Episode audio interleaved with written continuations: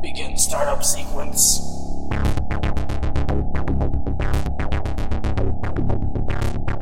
Sector A activating.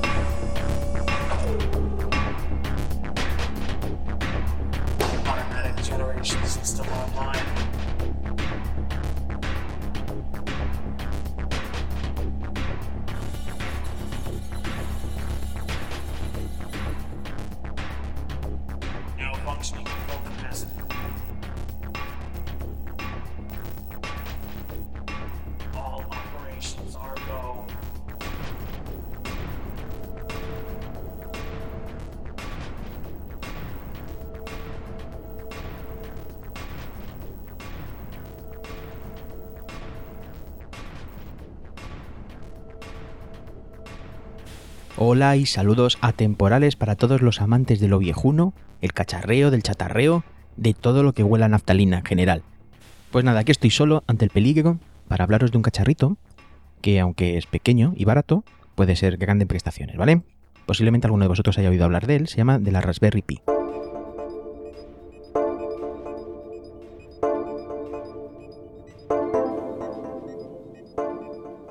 ¿Qué es la Raspberry Pi? Pues la Raspberry Pi al fin y al cabo es un ordenador de placa reducida, que se llama, ¿vale?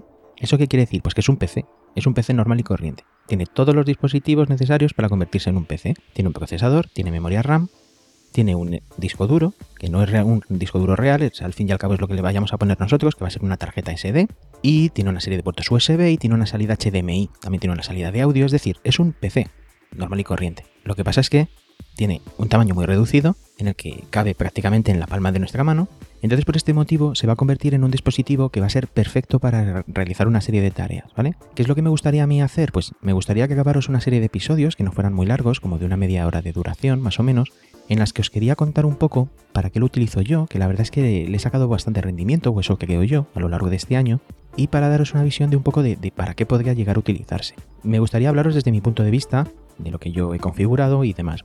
Este primer programa, a modo de introducción, obviamente lo que quería es hablaros desde, pues, qué es la Raspberry Pi, qué, dispositivos le forman, ¿vale? Un poco, de una forma un poco genérica. Os quería explicar para qué lo utilizo yo y a partir de lo que yo utilice, os iré comentando capítulo a capítulo más o menos cómo configurar cada una de esas partes. Esto, repito, es un poco la idea, ¿vale? Vamos a ver, esto es un poco, un poco el episodio piloto.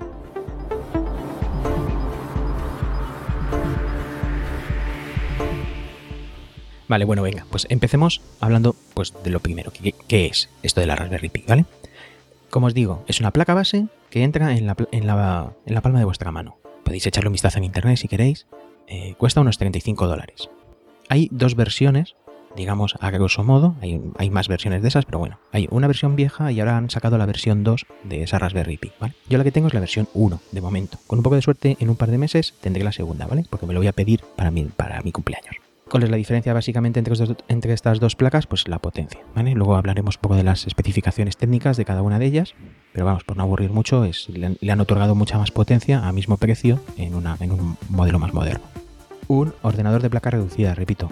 Eh, ¿Cuál es la idea que tiene esta gente, vale? Eh, Raspberry Pi es desarrollado por una fundación, que es la propia fundación Raspberry Pi, que fue creada para esto, con una intención que era eh, estimular la enseñanza de las ciencias de, computación dentro de las escuelas. ¿Por qué? Porque es un dispositivo muy barato y es un ordenador.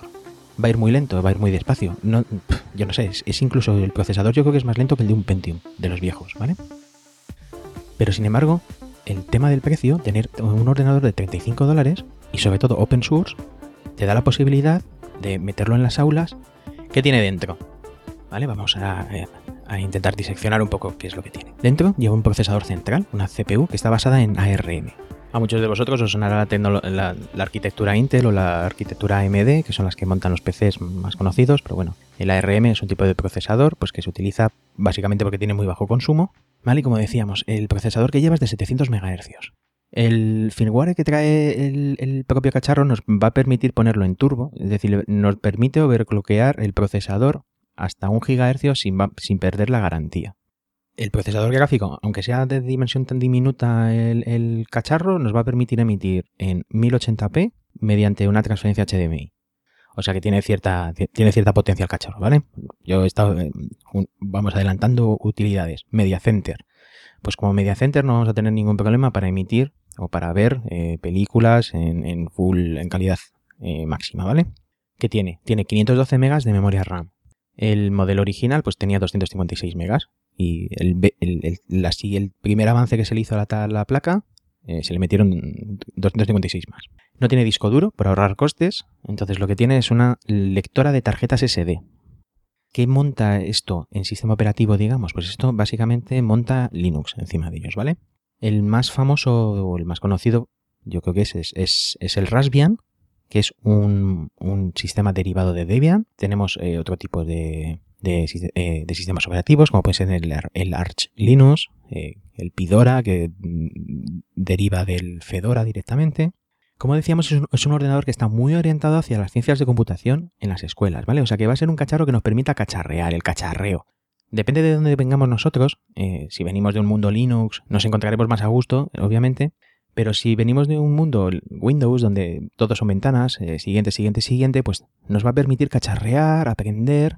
Ese es un poco el objetivo de este, este dispositivo. Os cuento mi punto de vista. Yo vengo de un mundo Windows en el que Linux lo vi en clase, de una forma un poco teórica y hace muchos años, y obviamente tenía esa mentalidad de Linux de que era algo complicado, eh, nada funcionaba, ningún driver funciona, no me funciona el ratón, no funciona absolutamente nada, ¿vale? Sin embargo, me regalaron esta placa y he empezado a trastear un poco eh, a nivel Linux y hay que reconocer que obviamente que para lo que está hecho, vale. Es decir, nos va a permitir cacharrear y nos va a permitir aprender a utilizar un Linux y a pegarnos. Obviamente, tiene muchos usos. ¿Que queréis un media center muy sencillo? Pues eh, vais a tener que tostar una imagen en una tarjeta SD, pincharla en el cacharro y ya vais a tener vuestro media center funcionando y sin problema, ¿vale? Vais a encender la Raspberry, se os va a encender la tele y ya está, funcionando. Pero si queréis dar un pasito más, este cacharro tiene unas características que nos va a permitir explorar un, un mundo que es, desde mi punto de vista, muy divertido, ¿vale? Si queréis aprender a programar y no sabéis, o si venís de un mundo más, más, más pro y tal, os, va a permitir exprimir al máximo este dispositivo. Esto se lo habréis oído decir a Java muchas veces, que de los dispositivos lo que le mola es eh, poner a funcionar un- una ROM de Nintendo y que después ya se olvida del cacharro. ¿Vale? Pues es un poco esto. Es decir, ¿hasta dónde podéis exprimir una eh, cantidad limitada de recursos? Es decir, a mí se me hace muy sencillo acceder a un ordenador que tenga 17 núcleos y 26 gigas de RAM y poner eh, a funcionar el último Far Cry. Pero sin embargo, sin embargo, esto se puede convertir en un reto, es decir, ¿hasta dónde puedo exprimir yo este cacharrín? Y yo, por lo que os puedo decir, da mucho, mucho de sí, ¿vale?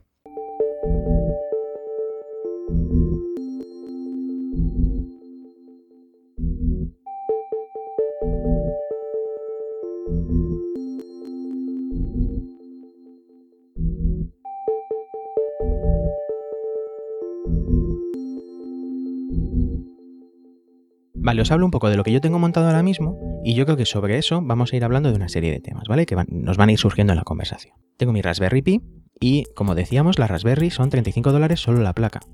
La placa la puedes poner en el mueble del salón, pero bueno, es incómodo, eh, no sé si puede llegar a quemar algo. Entonces lo recomendable es meterlo dentro de una caja. Obviamente, la caja te la puedes hacer tú, una caja de madera o una caja de cartón. Yo he visto gente que tiene montada la Raspberry dentro de una caja de zapatos. Una, una de las cosas que ya empezáis a ver que os permite esto es el do it yourself, ¿vale? Os podéis bajar incluso, hay, eh, hay mucha comunidad detrás de esto, os podéis bajar un mapa, un plano de cómo hacer una, una caja de madera de balsa. Pues bueno, la recortáis, eh, la ensambláis y metéis vuestra Raspberry dentro, ¿vale? Yo desde luego eh, no, quise ir a tanto y, y pedí que por favor, aparte de la Raspberry, pues me regalaran una caja.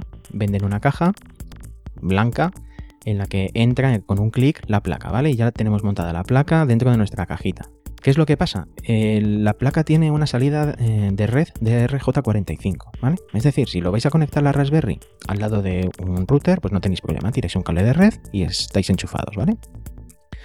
Pero como yo lo quería montar en el salón, pues necesitaba una conexión de red, ¿vale? La única forma que mm, hay de, tenemos de meterle una conexión de red aquí es mediante un pincho eh, inalámbrico. También lo venden, viene a costar como unos 12 euros, de la marca de Link, que son los más conocidos.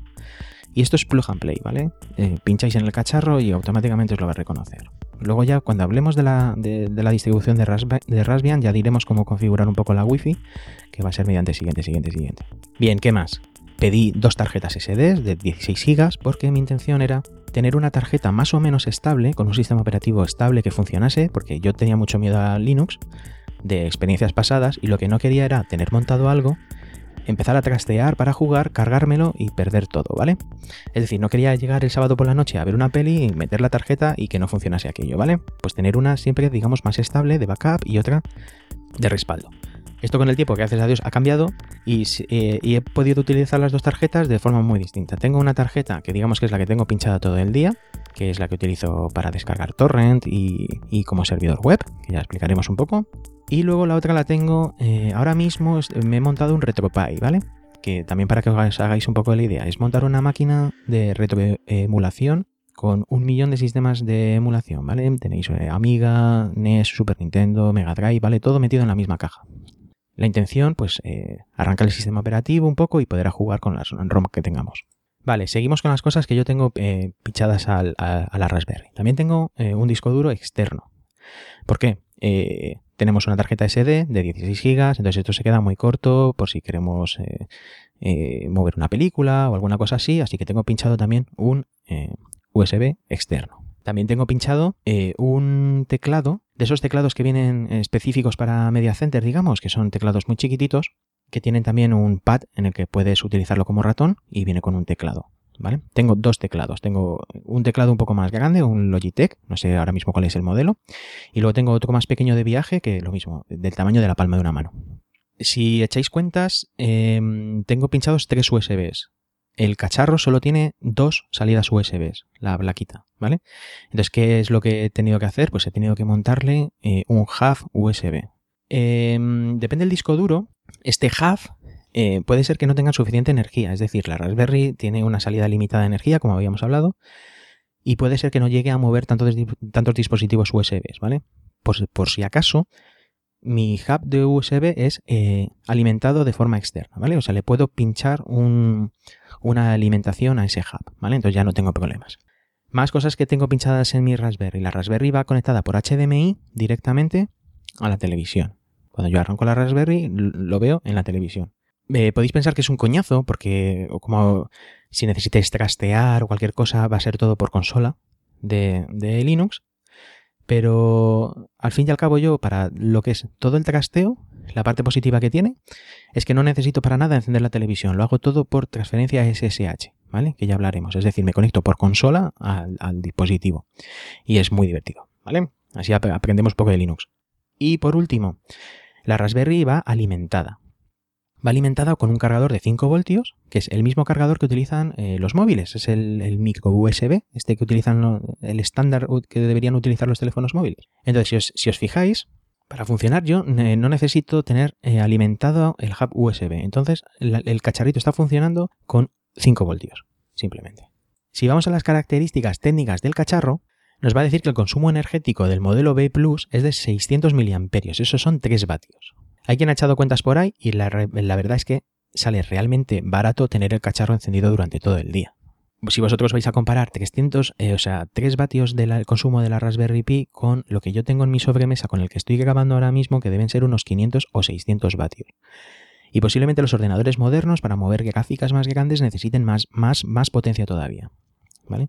Obviamente el consumo es brutal, la diferencia. Por eso, si lo queréis montar como un cacharrito en el que vais a poder descargar, o porque necesitéis por algún motivo tenerlo encendido durante todo el día, pues va a resultar que vais a ahorrar en, costes eh, cantidad de dinero. Y si echáis cuentas, posiblemente con que tengáis un par de años funcionando la Raspberry Pi, habréis ahorrado muchísimo dinero eh, con respecto a lo que os consumiría un sobremesa o un portátil.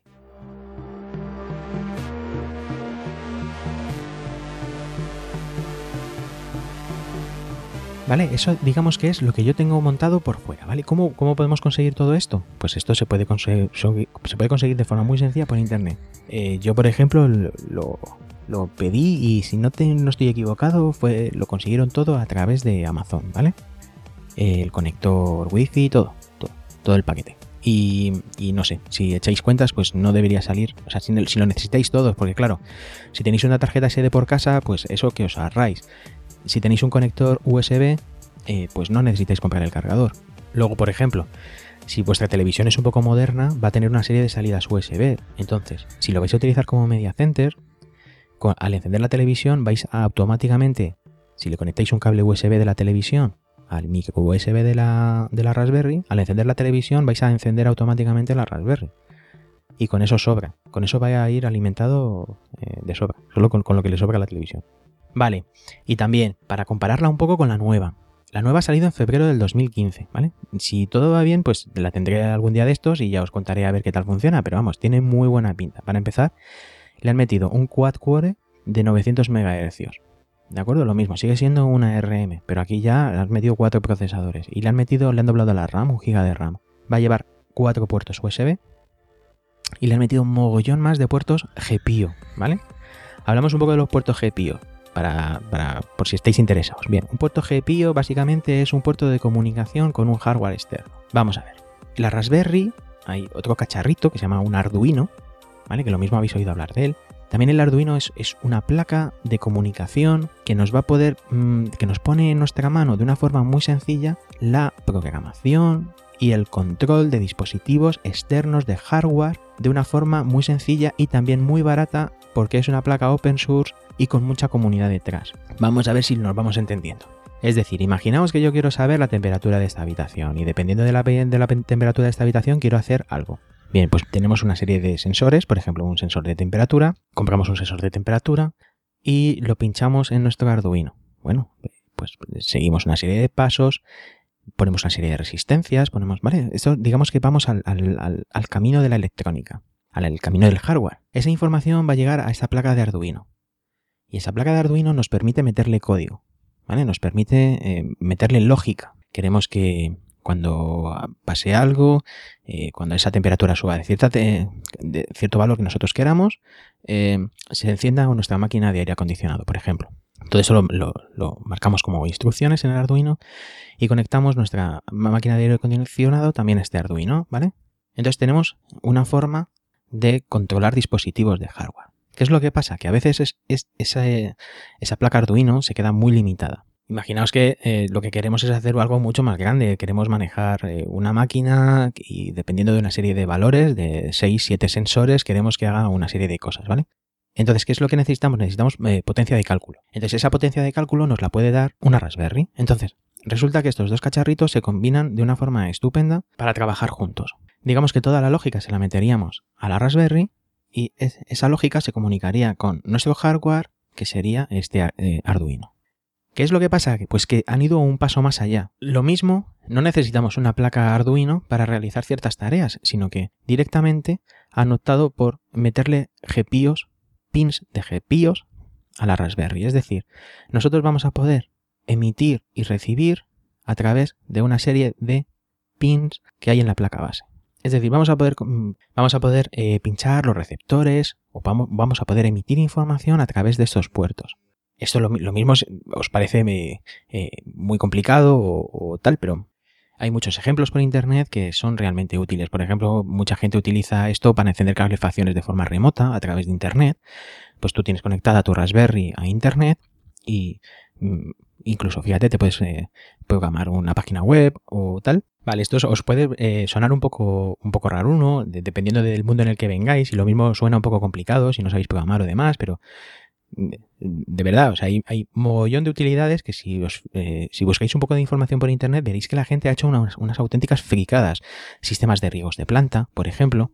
Y yo, por ejemplo, os puedo contar mi caso personal, que es, eh, lo mismo lo consideráis un poco friki, pero bueno, eh, nosotros tenemos un hámster en casa y cuando nos vamos de vacaciones, pues nos gusta ver a ese hámster. Entonces, yo, nosotros lo que hemos hecho ha sido pincharle una webcam a esta Raspberry Pi y instalándole un- instalándole un, servidor web, eh, pues tenemos acceso a esa webcam desde fuera de casa. Sí, podéis considerarlo.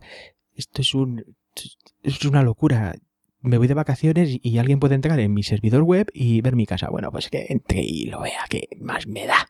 Si no tengo nada. Si somos miserables. Entonces fui un paso más allá. También tengo una placa Arduino, ¿vale? Porque lo que, lo que sea el cacharreo nos encanta, ya lo sabéis.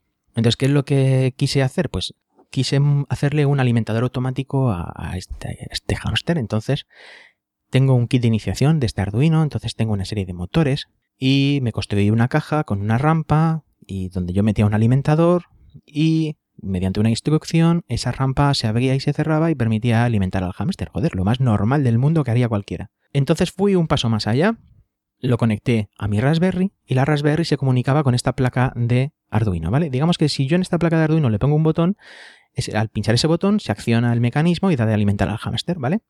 Pero yo no quería eso. Entonces yo lo conecté a mi Raspberry. Entonces mi Raspberry está comunicada con el Arduino. Y yo desde la Raspberry, si yo, le mando una instrucción, esa, eh, esa, esa barrera se abre y permite alimentar al bicho. ¿Vale? Entonces, ¿cómo le mando yo esa señal? Pues mediante un servidor web. Me monté un servidor web con una página web en la que yo puse un botón debajo de la webcam en el que decía alimentar al bicho. Y automáticamente yo pinchaba, se le mandaba la instrucción a la placa de Arduino y se abría la compuerta. ¿Vale? Pues esto es algo que se puede hacer. Y es algo, yo he de reconocer que mi trabajo, yo provengo de un mundo de la programación, yo sé programar y más o menos, pero el resto de cosas yo solo sé programar. Si os gusta el cacharreo, es dedicarle tiempo, ¿vale? Es como si fuera un vuestro hobby. Y más ejemplos de gente que ha utilizado esto, pues la gente ha hecho eh, cuadricópteros, sistemas de riego, encendidos remotos. O sea, todo lo que podáis hacer con vuestro ordenador de casa, pues imaginaroslo encendido a las 24 horas del día. Si no queréis llegar a algo tan complicado, vale, venga. ¿Qué usos más convencionales hay de este, este dispositivo? Está. La gente sobre todo lo utiliza de media center, ¿vale? Montando un XBMC, pues vais a poder eh, acceder a una serie de plugins. Pero vamos, esto ya me gustaría hablarlo en otro programa, de todos los plugins que tenéis, cómo configurarlo, cómo, ¿vale? Tiene muchas posibilidades. Lo que os había dicho, podéis montar un torrent, Tenéis un cliente torrent funcionando todo el día. Automáticamente os va, a montar un servidor web y pues vais a poder acceder a él. También eh, me gustaría explicaros ese día cómo poder acceder a vuestra Raspberry desde el exterior. Es decir, que estéis en el trabajo, guiño, guiño, codazo, codazo, y podáis poner a bajar un torrent en vuestra casa tranquilamente. ¿Vale? También vais a poder acceder a este torrent de, forma remota por SSH con un cliente. Tiene, está, está muy divertido. ¿Qué podéis montar en él? Pues podéis montar un, un OnCloud que se llama. ¿Qué es un OnCloud? Es un Dropbox. Pues un Dropbox, pero montado en vuestra Raspberry y en vuestro disco duro externo. Mi caso personal. Yo tengo montado un OnCloud en mi Raspberry y tengo configurada mi OnCloud en mi móvil. Entonces, no sé si vosotros utilizáis eso de que cuando hacéis una foto y os engancháis a una Wi-Fi, os sube automáticamente, os hace un backup de las fotos en Dropbox. Vale, pues yo hago lo mismo, pero lo hago en mi OnCloud, ¿vale? No tengo por qué darle mis fotos a Dropbox, ni, a, ni a Google, ni a nadie. Entonces, automáticamente cuando yo llego a casa, conecto la Wi-Fi y se me suben las fotos y tengo un backup hecho en mi, en mi dispositivo. Tengo el OnCloud instalado en el ordenador de mi trabajo, entonces yo mis documentos los paso a ese OnCloud de mi ordenador y automáticamente pasan al disco duro de mi, de mi propiedad de mi casa. ¿Qué más tengo montado? Tengo montado un servidor web. Pues yo qué sé, básicamente lo tengo montado de trasteo. Lo tengo montado también para sacar unas estadísticas de, de Diógenes Digital, pero bueno, eh, ¿qué queréis aprender a programar programación web? Pues nada, os montáis vuestro servidor, podéis acceder a él desde cualquier sitio. Hay que reconocer que va un poco lento, pero bueno, ¿qué queréis? Son 500 megas, 512 megas de RAM. Es un servidor web que va a ser prácticamente de uso privado, o sea, no vais a poder utilizarlo de forma pública, no vais a poder tener 200 usuarios concurrentes, eh, obviamente, es una limitación de recursos. Y pues muchas utilidades más, las que se os vaya ocurriendo. Sobre todo, por ejemplo, ahora mismo yo estoy eh, intentando montar el RetroPie, ¿vale? Que me dijo Java que quería tener algo que fuera automáticamente pinchar en pinchar la ROM y poder jugar directamente. Bueno, pues eh, estamos trabajando en EU. Ahora mismo ya, ya tenemos todo el sistema montado, funcionan las ROMs, ya las carga, tengo pinchados unos mandos de PSP por USB a la Raspberry y ya puedo jugar con esos mandos, puedo jugar al Super Mario si quiero.